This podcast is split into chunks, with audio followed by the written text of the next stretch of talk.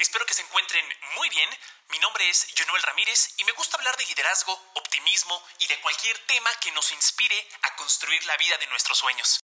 Los invito a compartir estos audios con sus amigos y familiares para que más personas se puedan beneficiar de ellos. Gracias por escuchar. ¿Qué tal? Gusto en saludarles. Bienvenidos y bienvenidas al episodio número 37 de el podcast de Jonuel. Y en esta ocasión me acompaña Denise Cupa. Ella es psicóloga deportiva de atletas y de entrenadores. Denise, me da mucho gusto saludarte y muchísimas gracias por estar aquí. Muchísimas gracias, Jonuel. Un gusto realmente estar por acá contigo.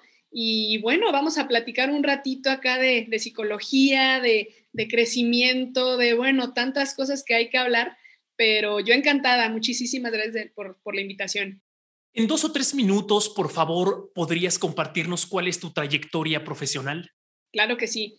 Mira, finalmente, después de, ya sabes, que, uno se encuentra cuando, cuando egresa de, la licenciatura, ¿no? En mi caso de la, de la, psicología, de la licenciatura en psicología, uno se encuentra como en la disyuntiva de qué vas a hacer, o sea, de, qué, qué quieres hacer, ¿no? Por el resto de tu vida. Y bueno, yo en la universidad no tuve como un, una orientación dirigida como al deporte. Me, ofrecían otras áreas y tal, pero yo decía, es que no me gusta ninguna, o sea, ¿qué voy a hacer? Y, entonces me, me recorrí un poquito más atrás y dije, a ver, a mí siempre me gustó el deporte. Yo practiqué deporte, me apasiona el deporte, me interesa. ¿Por qué no encontrar como esa, esa unión entre el deporte y la psicología, que también me apasiona, ¿no? Entonces, finalmente, a través de los años, me he ido especializando en el desarrollo de habilidades psicológicas de alto rendimiento en atletas, en entrenadores. Y, bueno, te estoy diciendo de que ya, bueno, ya un poquito de más de seis años, ya trabajando con atletas de todos diferentes tipos de deporte y de, diferentes niveles también. Atletas eh, olímpicos, panamericanos, em, atletas profesionales también, pero también eh, atletas infantiles, juveniles y, entrenadores de esos niveles también. Entonces, he tenido la posibilidad, afortunadamente, de trabajar con un montón de deportes, o sea, hasta con deportes realmente que yo ni me imaginaba que pudiera trabajar.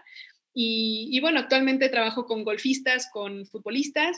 Em, ciclistas y tenistas son actualmente con los que, con los que trabajo, igual de diferentes niveles.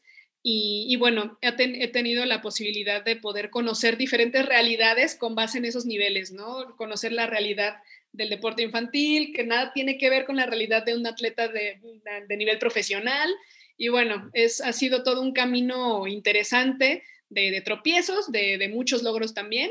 Y, que bueno, a través también de mi formación profesional, pues he ido, he ido eh, logrando consolidar una metodología de trabajo que, me ayude a, poder potenciar el rendimiento en cada uno de estos atletas y entrenadores.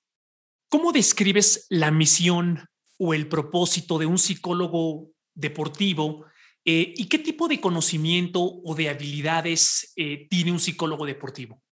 Mira, mm, el propósito, creo yo que, bueno, el propósito va a variar de, de, cada, de cada persona, ¿no? Pero como psicólogo deportivo, como psicóloga deportiva, mi propósito es poder ayudar a, que esos deportistas consigan sus objetivos deportivos y que esos entrenadores tengan las herramientas necesarias para poder ayudar a esos deportistas. Porque me he encontrado, Junel, que a, muchos entrenadores que quieren ayudar a sus deportistas, que quieren mejorar el rendimiento de cada uno de ellos, pero que no saben cómo y, que ya, ya trabajaron la parte física, técnica, táctica, pero que la parte psicológica pareciera como que no existe mucho en el radar o que sí existe, pero que dices, pues como no sé bien de qué se trata, como que no la trabajo tanto.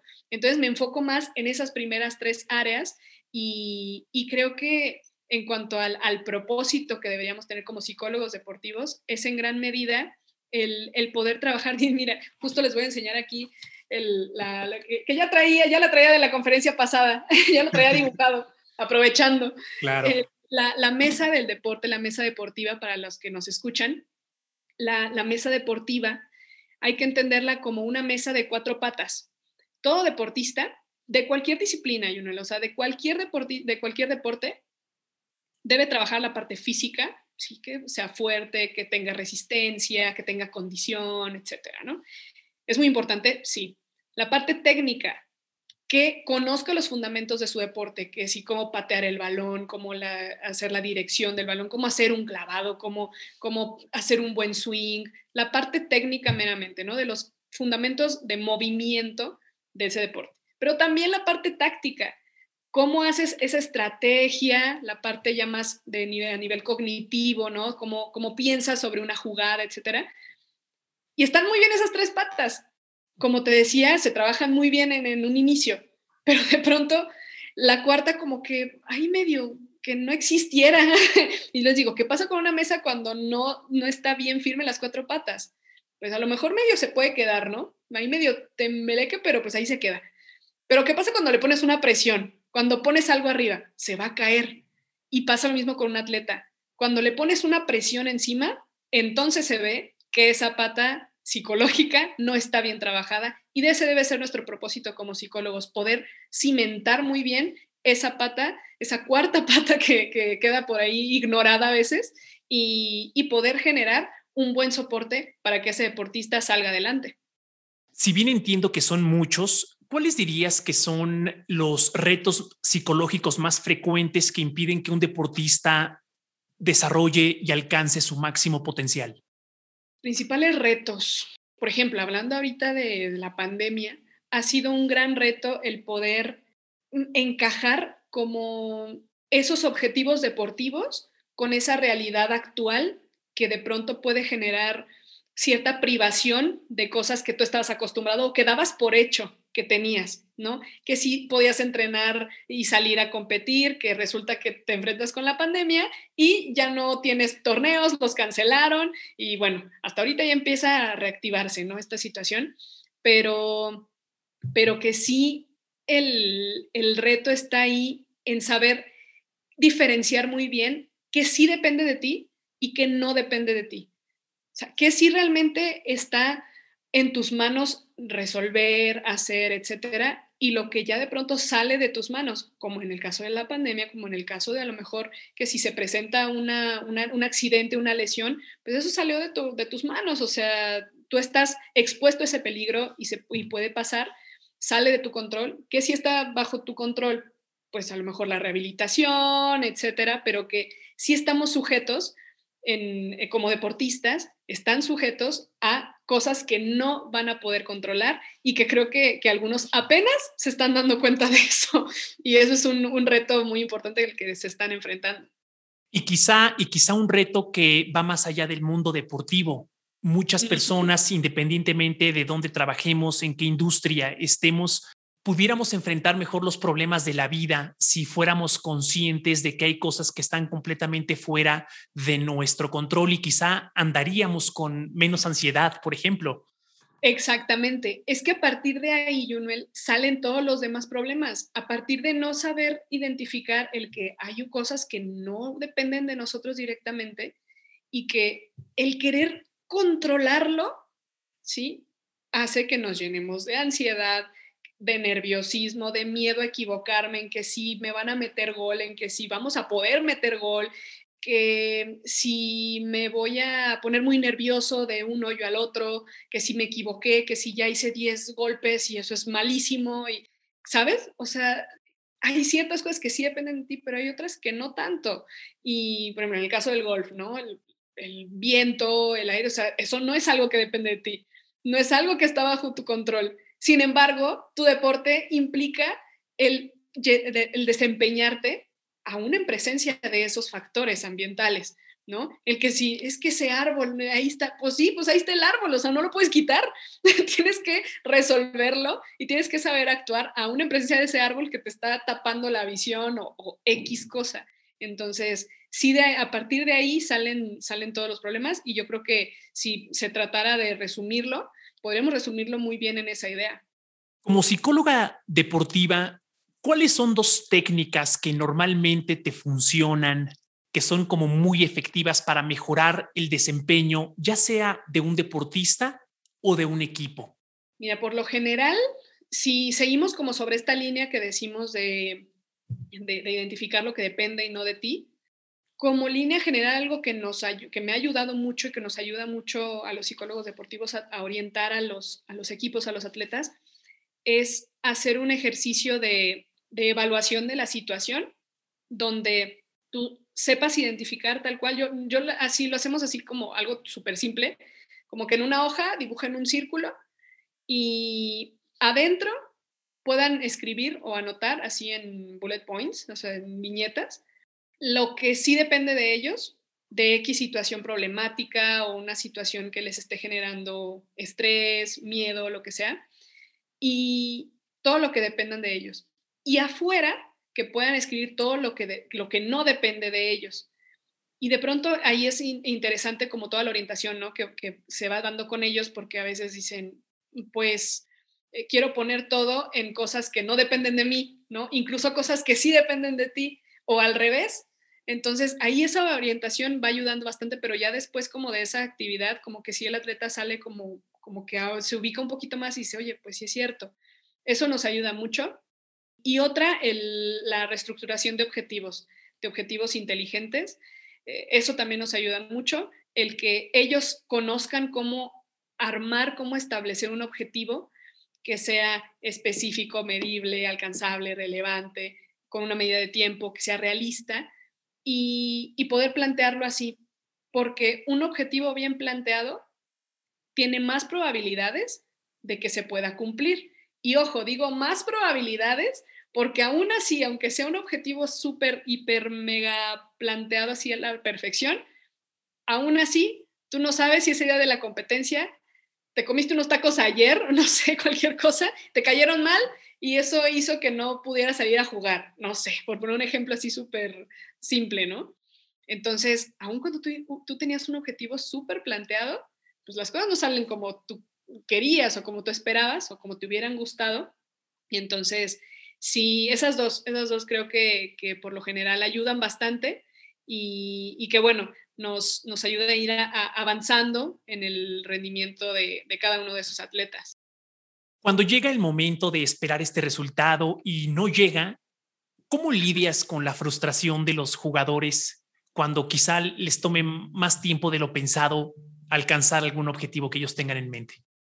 Fíjate que, que esa es la pregunta, ¿no? De cómo hacer cuando las cosas no se dan, cuando las cosas no llegan, aun cuando te esforzaste al mil por ciento y no se dieron. Ahí el, acompañamiento sí es bien, bien individualizado, vamos, pero, pero creo que por lo general lo que se tiene que hacer es una muy buena, y eso se hace con el acompañamiento del entrenador, una muy buena evaluación de qué pasó en, en esa competencia, qué pasó, qué se puede mejorar, qué se puede rescatar de esa, de esa situación. La famosa retroalimentación de competencia es súper importante. Saber qué pasó, no nada más el, ah, bueno, pues ya, ya perdiste, pues bueno, ya ni modo. Sí está bien pasar la hoja, pero a ver, antes de que podamos, tenemos que ver qué podemos mejorar, o sea, en dónde fue, dónde, dónde estuvieron las fallas, los aciertos también, porque muchas veces como nos, nos enfocamos demasiado en lo que hicimos mal, pero a veces puede darse donde a lo mejor, en caso del fútbol, ¿no? Tuviste una final y jugaste súper bien, ¿no? Tú como equipo jugaste súper bien, simplemente el otro también jugó súper bien y tuvo una jugada de gol y metió el gol y con eso ganaron, ¿no? No necesariamente es dirigir tu atención solo a lo que hiciste mal, también es ver qué hiciste bien, qué, hiciste bien, qué pasó tal cual, qué, qué pasó en lo real en ese partido y por qué se dio ese resultado y qué es lo que vamos a hacer, ¿no?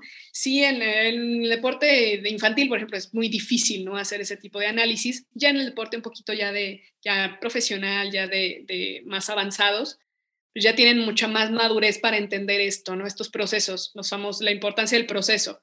Pero los niños, pues no, o sea, porque pues no les gusta perder y quieren ganar y se ponen tristes y lloran y así, bueno, ya ahí es otro, otro abordaje, pero, pero sí el, la retroalimentación de competencia es clave. En este proceso de observar, de evaluar, de corregir, que esencialmente es un proceso de mejora continua, ¿cuál es la importancia de la humildad en el estudiante o en el aprendiz en este proceso de hacer algo con los errores que comete para no volverlos a cometer? ¿Cómo se hace? Bueno, el, si el atleta debe, debe empezar desde etapas tempranas a entender que hay el camino de la derrota y también el camino del triunfo. Ambos se van a presentar en algún momento, sí o sí se van a presentar. O sea, yo no conozco a un solo atleta que toda su vida haya ganado y que nunca se haya equivocado, que nunca haya perdido o algo por el estilo. O sea, siempre se va a dar.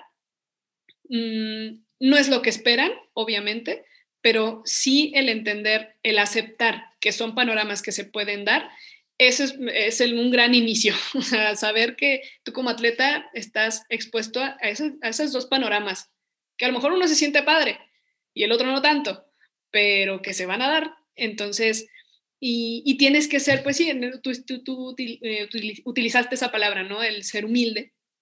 Ser humilde al, saber que si bien sí te van a salir muy bien las cosas, pero también te pueden salir muy mal, puedes tener un muy mal día, ¿no? Eh, que, que, un día te levantes y pienses que vas a jugar súper bien y te sientas como fuerte y tal, y llegas al momento y resulta que no, que incluso hasta te equivocaste más de lo que creías, ¿no?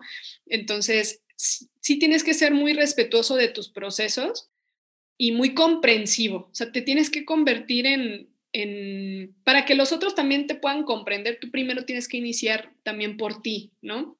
Es un buen inicio el que, el que tú como, como deportista seas comprensivo y seas eh, muy abierto a las posibilidades que pueden ocurrir y, y que si desde ti mismo estás convencido de eso, pues de pronto es un poco más fácil, no quiere decir que siempre sea así, pero ojalá así fuera, pero va a ser más fácil de pronto para los que te rodean el entenderlo, ¿no? El que si el atleta sabe que pues puede ganar, puede perder, pero de pronto puede pasar ese mensaje a su familia, ¿no? O a sus papás, a sus hermanos, que de pronto también pueden ser como una presión ahí extra que, que pueden tener, porque hay muchas, muchas expectativas a veces en que no, va a ganar y tal.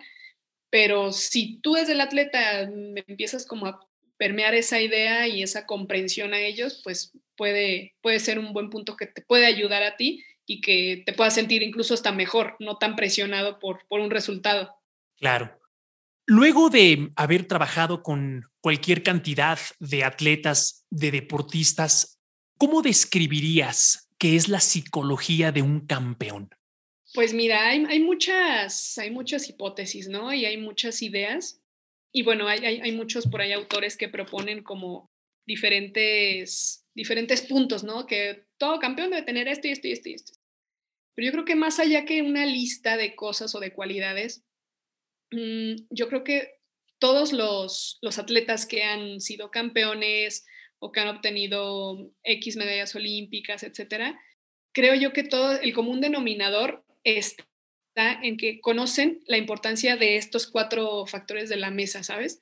Que saben que todos son importantes, que no hay uno más importante que otro, esto famoso de que es que es 80% tal, mm, o sea, dejarnos de porcentajes y simplemente asumir que cada uno de ellos es importante y que va a haber temporadas donde físicamente estés mm, muy fuerte, ¿no? Y que a lo mejor digas, oye, me siento súper fuerte físicamente, agarré muy buena resistencia, muy buena condición, estoy muy fuerte eh, a nivel muscular y tal, y que va a haber otras temporadas donde no, y que más bien tengas que em, pasarte un poquito más en, en, tu técnica, ¿no? Pero bueno, estoy mejorando mi técnica, entonces eso hace como un poquito más fuerte mi mesa, ¿no? Y en realidad más bien va a haber otra temporada donde psicológicamente me siento muy bien y, y, eso hace fuerte a las otras que de pronto vengo de una lesión entonces, pues físicamente no me siento tan bien, pero psicológicamente ya vengo con todo, ¿sabes? Entonces, eso puede ayudar a incluso empujar un poquito esa, esa lesión y a recuperarme más,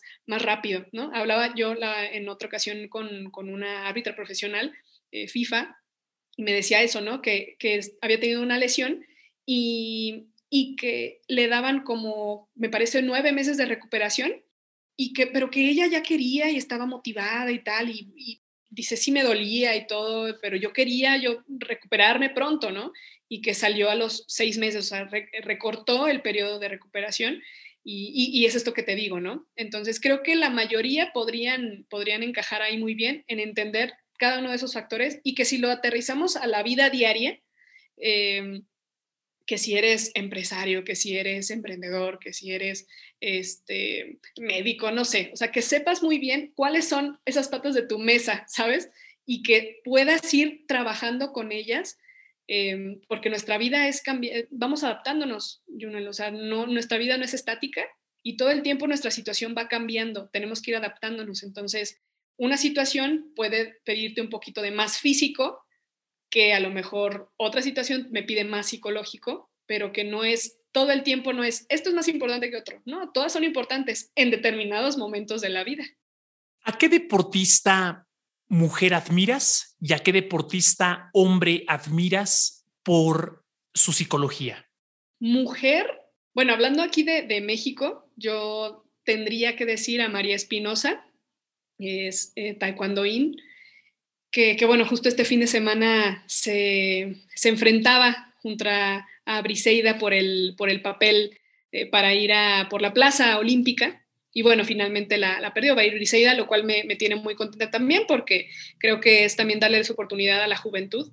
Pero en el caso de, de María Espinosa, yo creo que es un ejemplo, un ejemplo de, de una atleta consolidada, constante y que además se sabe muy bien el papel que tiene a nivel nacional, ¿sabes? Lo sabe, lo conoce y, y es, muy, es muy cuidadosa incluso de esa influencia que tiene, eh, donde pues yo no le conozco ningún tipo de escándalo, ningún tipo de, de, cuestión de, ese, de, esos tipos, ¿no? Que luego de repente salen. Eh, y, y, creo que en cuanto a la disciplina deportiva que ha mostrado es, es impresionante. Entonces, hablando aquí de, de, México, yo tendría que mencionarla a ella. Y, y bueno, el atleta hombre, pues posiblemente si me voy a, a, nivel, pues ya pensando a nivel internacional, pues te diría Roger Federer, que, que me parece igual también un, un, atleta totalmente consolidado, que lo ha ganado todo y, y, que creo que lo que ha hecho en la historia del tenis es, es algo o sea, te quedas sin palabras totalmente. Es un, ejemplo de, profesionalismo, de, formalidad, de seriedad a su trabajo y, que, bueno, también ha, tomado algunas, algunas cuestiones eh, sociales para poder aprovechar la plataforma en la que están, ¿no? Eso creo que como atletas ya de, renombre, mmm, habla muy bien de ellos, ¿no? El, poder utilizar la plataforma en la que se encuentran para poder ayudar a, los problemas sociales que, que, de pronto están, están ahí presentes y bueno, yo creo que serían ellos dos. Cuando pensamos en atletas así de exitosos, con tanta influencia, ¿cuáles dirías que son tres hábitos que demuestran los atletas que en verdad son leyenda, que cualquier persona pudiéramos incorporar a nuestra vida diaria para nosotros lograr nuestros, nuestros propios objetivos? El respeto a ti mismo, el respeto a ti mismo, el respeto a tu rutina, o sea, el respeto a, como ya lo mencioné en un momento, el respeto a tu proceso, respeto a tu crecimiento, a tu forma de ser, a tu integridad, o sea, todo, todo, todo resumido en respeto a ti mismo. Creo que esa es una cualidad que, que, que deberías eh, tener o desarrollar. Y otra sería el entender que va a haber cosas que no te van a gustar tanto y que, sin embargo, pues hay que hacer, ¿no? Eh, no sé, desde el, con los atletas a lo mejor desde el levantarte muy temprano, ¿no? Y que incluso esta vez ya después le toman, le toman cariño, ¿no? Ya después ya le toman el gusto.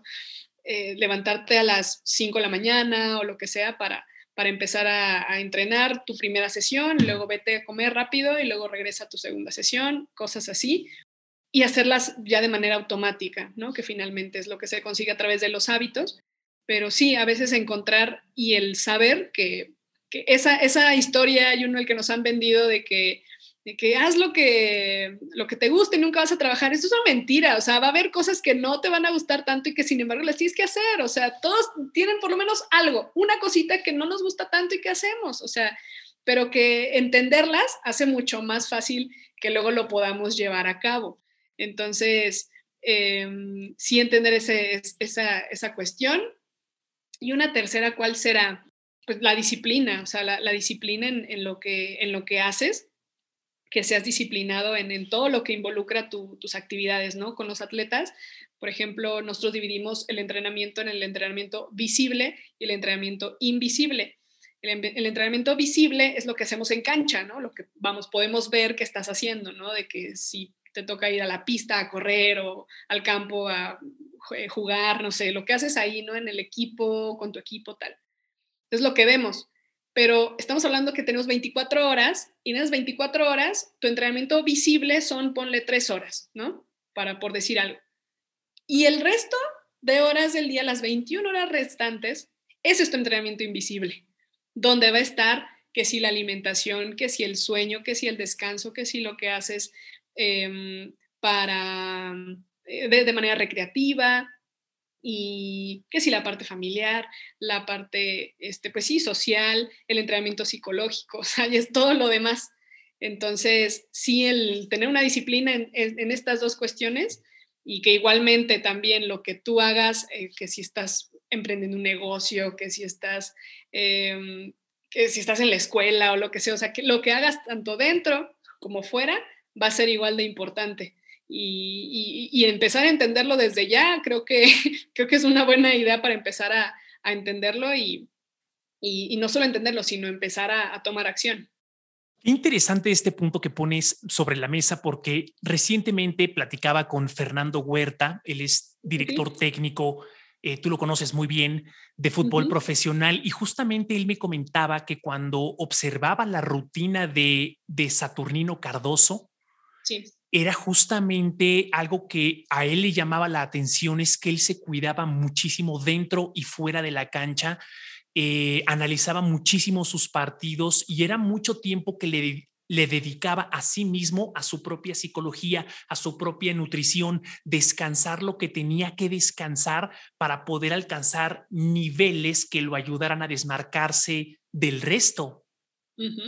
Sin duda, sin duda. O sea, creo que ahí está, ahí está la clave, realmente, y que si tú haces eso, entonces estarás teniendo, es que todos se, ligan, tú vas a tener ese respeto del que yo te hablo, respeto a tu tiempo, respeto a tu cuerpo, respeto a tu integridad, respeto a las personas que te rodean, o sea, respetarte a ti mismo todo lo que involucra, pues también es respetar esa disciplina en ambos, en ambos eh, panoramas y que hay muchos atletas que son increíbles en sus entrenamientos visibles, pero que no llegan a un nivel profesional, un nivel alto, por lo que hacen en su entrenamiento invisible, en lo que no se ve. Y, eso, pues sí, eso, eso yo creo que seguirá pasando y mientras no entiendas tanto la importancia como eh, la relevancia en tu carrera deportiva, que no importa qué tan bueno pueda ser en, la cancha, si luego vas a hacer un desastre en tu alimentación, en que si tomas alcohol, que si fumas, que si no duermes bien, que si tienes relaciones eh, no muy saludables con otros, eh, etcétera, pues eso inevitablemente te va a poder, te va a llegar a, afectar en algún momento, ¿no? Puede, puede pasar, eso es lo más probable. Claro. Si mal no recuerdo, fue Tony Robbins quien decía que la gente te va a aplaudir en público lo que practiques en privado. Él decía ah, eso. Sí, sí, tiene que ver todo lo que, lo que estamos diciendo, tal cual eso es lo que se va a ver y, por eso también eh, Usain Bolt, ¿no? También hay una frase por ahí, famosa, no me, la, no me la sé tal cual, pero que dice, yo me preparo durante años para una, una carrera de segundos, ¿no? Y, y que es trabajo constante de un montón de años y para hacer una carrera que pasa así, o sea, pasa más rápido que ni en lo que troné los dedos. y dices, pues sí, de eso se trata y muchos deportes de eso se tratan, de lo que vas a hacer al momento de la verdad. claro. Y en este contexto en el que, como bien dices, siempre va a haber alguna actividad que no nos guste, aun cuando antes pensábamos que era el trabajo perfecto. ¿Qué consejo nos podrías dar para automotivarnos, para motivarnos a nosotros mismos eh, para seguir adelante en nuestro camino? Que nos recordemos constantemente por qué empezamos, que nos recordemos constantemente cuál es el objetivo final, cuál es el objetivo que queremos lograr. Porque si a mí, ¿no? en ocasiones yo quizás imaginemos que quiero correr un maratón, no sé, pero un día en particular dices, ay, es que no quiero, eh, tengo mucho trabajo y sí tengo tiempo, pero la verdad es que anímicamente no me siento muy bien y tal, pero recuerda, a ver, ¿qué tanto realmente me motiva el correr ese maratón? O sea, es un objetivo que yo quiero hacer, ¿sabes? Quiero respetar ese objetivo que ya me puse. Y, y este entrenamiento sé que es importante y, y que sí no me va a gustar, no lo quiero hacer, pero a veces no pensamos que la motivación eh, tiene que llegar primero para hacer las cosas y tenemos que cambiar el, chip. Más bien es hacer las cosas y entonces llega la motivación. Pero ya cuando iniciaste a hacer las cosas, entonces la clave a veces, lo hablaba también con un taekwondoín, dice, le digo, ¿qué haces cuando te da eh, de repente flojera entrenar? dice, pues solo voy. y, y, sabes, pues es que es muy claro, tengo flojera de ir a entrenar, pues en lugar de hacer, muchos se imaginarían, no, es que yo hago una estrategia acá de, ponerme a pensar y decir, no, o sea, solo voy. Es que es así de fácil, solamente es ponerme en práctica y ya, porque si le sigo dando vueltas, pues me va a dar más flojera y no voy a ir, me voy a meter en un ciclo sin fin donde pues ya finalmente ya hasta se pasó la hora, ya se fue la, sí, o sea, ya se me fue el tiempo y ya no lo hice. Entonces, sí, cuando se trate de hacer cosas que de pronto no nos gustan tanto, eh, empezar por metas de pronto muy, muy fáciles, es de inicio, puede ayudarte, puede ayudarte que si a lo mejor, no sé, eh, no te gusta tanto como meterte a la parte administrativa, ¿no? De, de, tu trabajo, que dices, ay, es que es algo que tengo que ver sí o sí, pero no me gusta, o sea, a mí me gusta más bien la parte práctica y acá en mi trabajo y todo, pero final de cuentas tengo que hacer cuentas y que los impuestos o no sé, cualquier cosa y no me gusta hacer eso, pero lo tengo que hacer, ¿sabes? Entonces decir, a ver, esto es necesario, esto es algo que tengo que hacer. Entonces, mm, voy a empezar así por hacer una parte pequeña que me represente a lo mejor poco esfuerzo y a partir de ahí ya entrar como en ese, en ese eh, ciclo, ¿no? Y ya poco a poquito ir avanzando. Creo que eso es, es algo que les puede ayudar bastante. Esto que comentas me parece súper poderoso. O sea, entrenar nuestra mente para actuar, para ejecutar, aun cuando no tengamos ganas, quizá puede ser la diferencia entre construir un camino hacia la excelencia o quedarte con el promedio. Es decir, hacer desvelados, aunque me duele el estómago, aunque me duele la cabeza. Ahora en el documental de Netflix que, se, que, tiene que ver con eh, The Last Dance de Michael Jordan, recuerdo que él comenta en un capítulo que fue a jugar un partido después de que se intoxicó comiendo una pizza y están tan enfocados a actuar aun cuando no tengan ganas que de repente se empiezan a desmarcar, a, desmarcar perdón, del resto. Sí, sí, sí, sí, tal cual como, como lo mencionas a veces en la cultura deportiva incluso eh, es, algo que incluyen los entrenadores, ¿no? De poder trabajar aún en presencia de, ciertos estímulos dolorosos, eh, porque hay en la realidad, en, un partido, en un juego y tal, pues que de pronto a lo mejor te puede doler algo, ¿no? Pero, ¿qué puede ser? Vamos, mm, hablándolo también con fisioterapeutas, el dolor no, no, es, no, tiene, no quiere decir que hay un daño tal cual a nivel de tejidos, ¿sabes? No, no, no, no significa eso. O sea, te puedes hacer una cortadita aquí, te puede doler mucho, ¿no? Este, pero que pues no representa una función vital, o sea, pues que solamente dice que, ay, traigo una cortadita aquí. Pero si hablamos de un violinista, por ejemplo, pues una cortadita aquí va a doler bastante más que a lo mejor un futbolista, ¿sabes? O sea, pero depende del contexto en el que, en el que se sitúe, de la realidad eh, de, cada, de cada persona, ¿no? Pero que sí el, ser capaz de pronto de, hacer cosas aún en, presencia, en, presencia, del dolor o de, que a lo mejor no tienes muchas ganas o tal, em, que, en, ningún lugar, en ningún lado, de, ninguna manera quiero decir como de que, ay, bueno, si ya te, es el dolor muy fuerte así, pues de todos modos dale, bueno, que pues también se va al doctor, ¿sabes? Que si el dolor es muy fuerte o, lo que sea, o el malestar o tal, pues que tampoco es hacerte el valiente, ¿no? También eh, esa, esa fortaleza también debes identificarla en, en, esa, en esa debilidad al mismo tiempo, ¿no? Saber reconocerte el que no sé, eh, hablando de, la parte psicológica, el que si no me siento bien, que si tengo cambios de ánimo, lo que sea, pues saber reconocer que no me siento bien y que no, no quiere decir que me tenga que seguir haciendo el fuerte o de que no, es que eh, tengo que hacerlo aunque no me guste. No, espérate, o sea, también se vale pedir ayuda. Eh, pero sí, en molestias como pequeñas que de pronto dices, pues son, son cosas que nada más te dio flojera, o sea, fue por flojera, no fue por nada del otro mundo, o que simplemente es, pues a lo mejor dolor muscular, ¿no? Dolor muscular de que nunca has hecho ejercicio y un día hiciste, dices, ay, no, pero hoy me duele todo, no puedo más ay, mejor, mejor me espero a la siguiente semana ya que se me quite el dolor. No, pues, o sea, así no va a funcionar. Tienes que empezar a seguir haciendo para que entonces tu cuerpo genere esas famosas bioadaptaciones, que ya deje de doler eh, en los músculos, ¿no? Porque tu cuerpo se empieza a acostumbrar a esa carga, pero pasa lo mismo con todo lo demás. ¿Podrías profundizar un poquito más en bioadaptarte? o en este concepto de que el cuerpo se va adaptando, quiero pensar al dolor y a, otras, a otros malestares?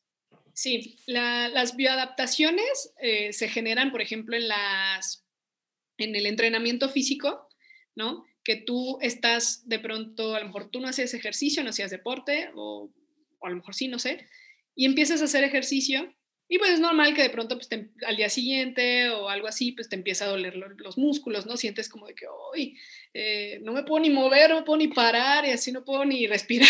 te duele todo, hasta músculos que no sabías que existían o que dolían. Y lo que sucede es que le aplicaste una carga de entrenamiento y esa carga de entrenamiento hizo que tu cuerpo pues, reaccionara, ¿no? De, ay, güey, pues, ¿qué, ¿qué pasó? ¿Qué hiciste? que Entonces empiezo a activarme para, para recuperarme eso hace tu, cuerpo, tus músculos y tal. Entonces, debes volver a aplicarle una carga de entrenamiento para que tu cuerpo empiece a adaptarse a esa carga. Y por eso es que ya después de cierto tiempo, con el mismo plan de entrenamiento, pues dices, oye, pues ya, ya cargo esto como sin problema, o ya hago esto, ya, o ya corro y ya no me canso, porque tu cuerpo ya se adaptó ya dijo, ah, ya, no me agarra desprevenido, ya sé que ya se está moviendo, entonces me tengo que preparar y tengo que recuperarme y tengo que hacer un montón de procesos químicos, bioquímicos del cuerpo, fisiológicos, para entonces recuperarme. Y entonces tienes que aplicarle una carga extra, ¿no? Que si a lo mejor antes salías a correr media hora y ya lo aguantas como si nada y ya vas tranquilo, pues a lo mejor ya métele otros 10 minutitos, ¿no? Otros 15 minutitos y tal. Aplicar una carga la famosa carga progresiva, poco a poquito cargarle más para que tu cuerpo siga mejorando ese rendimiento y no se estanque, porque si le aplicas la misma em, carga por mucho tiempo, pues tu cuerpo se estanca y pues dice, ah, pues ya estoy acostumbrado a esto, ¿sabes? Pues, lo hago sin problema, pero ya si le metes una carguita extra, el cuerpo vuelve a decir, ay, güey, esto otra vez ya llegó otra carga, entonces tengo que moverme diferente y tengo que adaptarme y empiezas a mejorar. Pero si esto lo ves también en la parte psicológica y en, en, diferentes situaciones de la vida, pasa igual. O sea, que si, por ejemplo, en el hábito de la lectura, tú puedes a lo mejor agarrar un libro y empiezas a leer y, dices, antes me costaba trabajo, ¿no? Eh, leía unas tres páginas y decía, ay, qué flojera, ya, ya mejor, ¿no? Pero pues ya a lo mejor después dices, ah, pues me leí otras tres y media, ¿no? Y ya luego otras tres, y ahora, ya, ahora fueron cuatro paginitas. Y ya luego resulta que ya te acabas un libro más rápido que antes. Antes te lo acababas ya, lo terminas de leer en, no sé, seis meses, y ahora ya un libro te lo echas así en un mes, ¿no? Pero porque te vas adaptando, ya el estímulo es diferente y todo, y pasa de la misma manera con, con todo lo demás. Qué interesante. En este espíritu de cultivar y de entrenar a nuestra mente para actuar a pesar de no tener ganas de actuar, eh, comentabas que una manera de hacerlo es quizá romper la actividad en actividades chiquitas, empezar con algo pequeño que sea alcanzable. ¿Qué otro consejo se te ocurre para que las personas que no somos deportistas de alto rendimiento podemos eh, incorporar en nuestra vida para acostumbrarnos a hacer cosas cuando no queramos hacerlas? Porque a lo mejor en una de esas nuestra mente o nuestro cuerpo nos hace la mala jugada de hacernos creer que no tenemos ganas, porque se va a incomodar y va a decir, pues no me quiero levantar a las seis de la mañana a correr y tal, y nosotros lo registramos como flojera, como que no descansé, pero en realidad no es algo que, es decir, perdernos esas oportunidades de hacer ejercicio, por ejemplo, de cualquier otra cosa, nos estamos perdiendo de oportunidades para construir la vida que esperamos para nosotros. Entonces, ¿qué otro consejo se te ocurre o actividad o hábito o técnica que pudiéramos incorporar las personas para ejecutar aun cuando no tenemos ganas? Primero que nada, te, voy a dar varias. La, primera es em, ponerte aspiraciones realistas, pensar a lo grande a corto plazo, ¿sí? Eh, pero a lo largo, al, digamos, pensar a largo plazo, pensando en como estos, en estos pequeños segmentos que hay que hacer. Una aspiración realista, alcanzable, favorece aferrarte al objetivo, o sea, empezar a plantearte aspiraciones más realistas. Y, y luego tiene que ver con el planteamiento de tareas concretas, tareas muy concretas. ¿Qué vas a hacer? ¿Cómo? ¿Cuándo? ¿Cuántas veces? Escríbelo. ¿Qué, qué, qué, qué es lo que quieres hacer? Pues, hacer más ejercicio. Bueno, eso es muy burdo, muy amplio y pues no te está diciendo nada, no está siendo claro. Los seres humanos funcionamos así, o sea, la indicación tiene que ser más clara. ¿Qué vas a hacer? ¿Cómo? ¿Cuándo? ¿Cuántas veces? No, pues eh, voy a salir eh, en bicicleta el lunes en la tarde a las 5 de la tarde eh, y le voy a dar tres vueltas a mi fraccionamiento, no sé, ¿sí?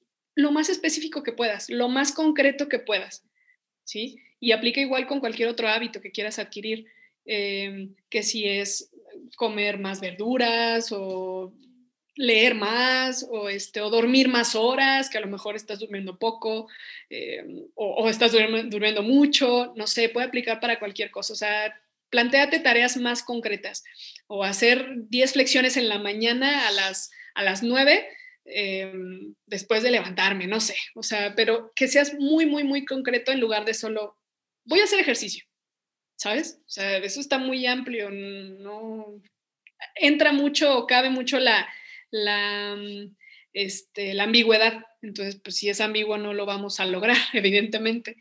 Eh, luego después, para plantearte tareas de dificultad media, tareas lo suficientemente costosas que puedan representar un reto, pero no tanto como para que supongan un gran esfuerzo. ¿sí? Para esto es importante saber eh, de dónde se parte y, qué, y que, cuál línea base tengo.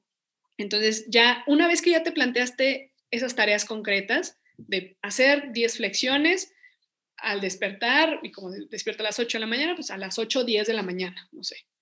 ¿Sí? Pero ya, ya te planteaste esa, ya la hiciste, bueno, planteate ahora tareas un poquito ya más difíciles, ya no sean solo 10 flexiones, ya ahora métele 10 flexiones y, y 10 sentadillas con 10 tal, o sea, ya empezar a aumentar poquito a poquito, no es muy difícil, pero ya empiezas a meter un poco más de, de, acción, ¿no? Un poquito más de dificultad, pero que sea de forma progresiva, ir poco a poco para evitar el abandono.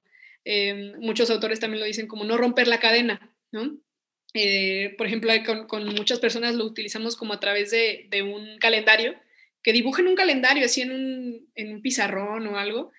Este, o luego ya hay también como impresos que ya son como calendario tal cual, e ir marcando todo el día, todos los días que vas haciendo eso que a lo mejor no, te sentías muy motivado a hacer. Eh, ahorita siguiendo con el ejemplo del ejercicio, marcar el lunes, sí lo hice, hice esas flexiones, ¿no? El martes las volví a hacer, miércoles, intentar no romper la cadena, sí que no haya un cuadrito en blanco, que sí haya el cuadrito, que sí lo taches y unas esa cadenita y, buscar eso, ¿no? De forma progresiva. Y, creo que esas, esas son... Eh, son súper importantes para poder generar un cambio y yo creo que la última sería anticipar las consecuencias positivas de hacerlo. O sea, a veces sí te puede dar mil flojera, pero si anticipas esas consecuencias, por ejemplo, visualizar cómo va a quedar ese proyecto cuando lo acabes, visualizar em, cómo te vas a sentir de, satisfecho después de haber hecho ese ejercicio que no querías hacer, o visualizar a lo mejor el que después de ese ejercicio te tomas ese shake de proteína que te gusta y que es agradable y que dices, ay, sí, sí me lo quiero ganar hoy, hoy sí lo voy a hacer, ¿no? Visualizar la consecuencia positiva, eso ayuda mucho para, para no estancarte en esa inacción que pues no te lleva a ningún lado, obviamente. Claro. ¿Cómo ves? Increíble, me encanta hablar de este tema. Eh, pudiera hablar 10 horas seguidas contigo, este, pero bueno, quiero ser respetuoso de tu tiempo y si me lo permites, así es como entramos en la recta final de esta conversación con dos preguntas finales. La siguiente sería, si pudieras por favor platicarnos un poquito de la técnica de la visualización, que es algo que podemos utilizar y poner en práctica cualquier persona eh, y por qué tiene tanto impacto positivo en nuestro desempeño, en nuestra productividad y en el logro de nuestros objetivos. Mira, la visualización es tal cual el poder ver lo que quieres que ocurra. En el deporte, por ejemplo, hacemos ejercicios de visualización antes de una competencia para que el deportista pueda visualizar lo que quiere que ocurra. Y esto lo acompañamos incluso de ejecuciones este, motrices literal. No sé si has visto cómo visualizan, por ejemplo, los clavadistas y que eh, tal cual cierran sus ojos y empiezan a hacer como todos los movimientos que van a hacer en su cuerpo durante el clavado. Entonces, se imaginan haciendo el clavado.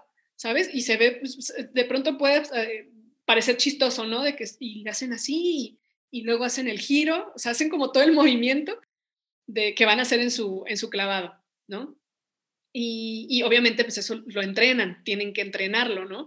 Eh, tienen que conocer las sensaciones y lo que van a ver o lo que van a sentir para entonces poder visualizarlo. Si no lo conocen, pues va a ser muy difícil.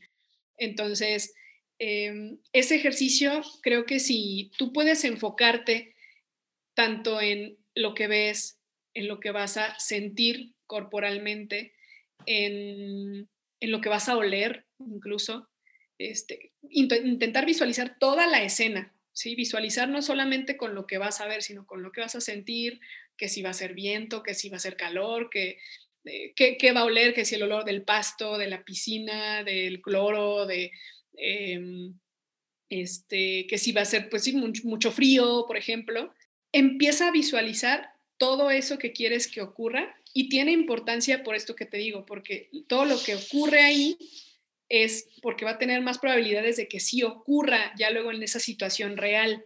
Y, y no quiere decir que yo, si por ejemplo nunca he practicado, no sé, hockey sobre hielo, yo ya si me visualizo ya me va a salir. No, obviamente no, porque no tengo ninguna experiencia previa de aprendizaje del hockey sobre hielo, ¿no? Pero que si, que si sí lo he tenido, que si sí he tenido esa experiencia, pues bueno, va a ser más fácil. Entonces, para poder generar un ejercicio de visualización, previamente debes tener acercamiento a eso que quieres visualizar, que sí ya haya pasado.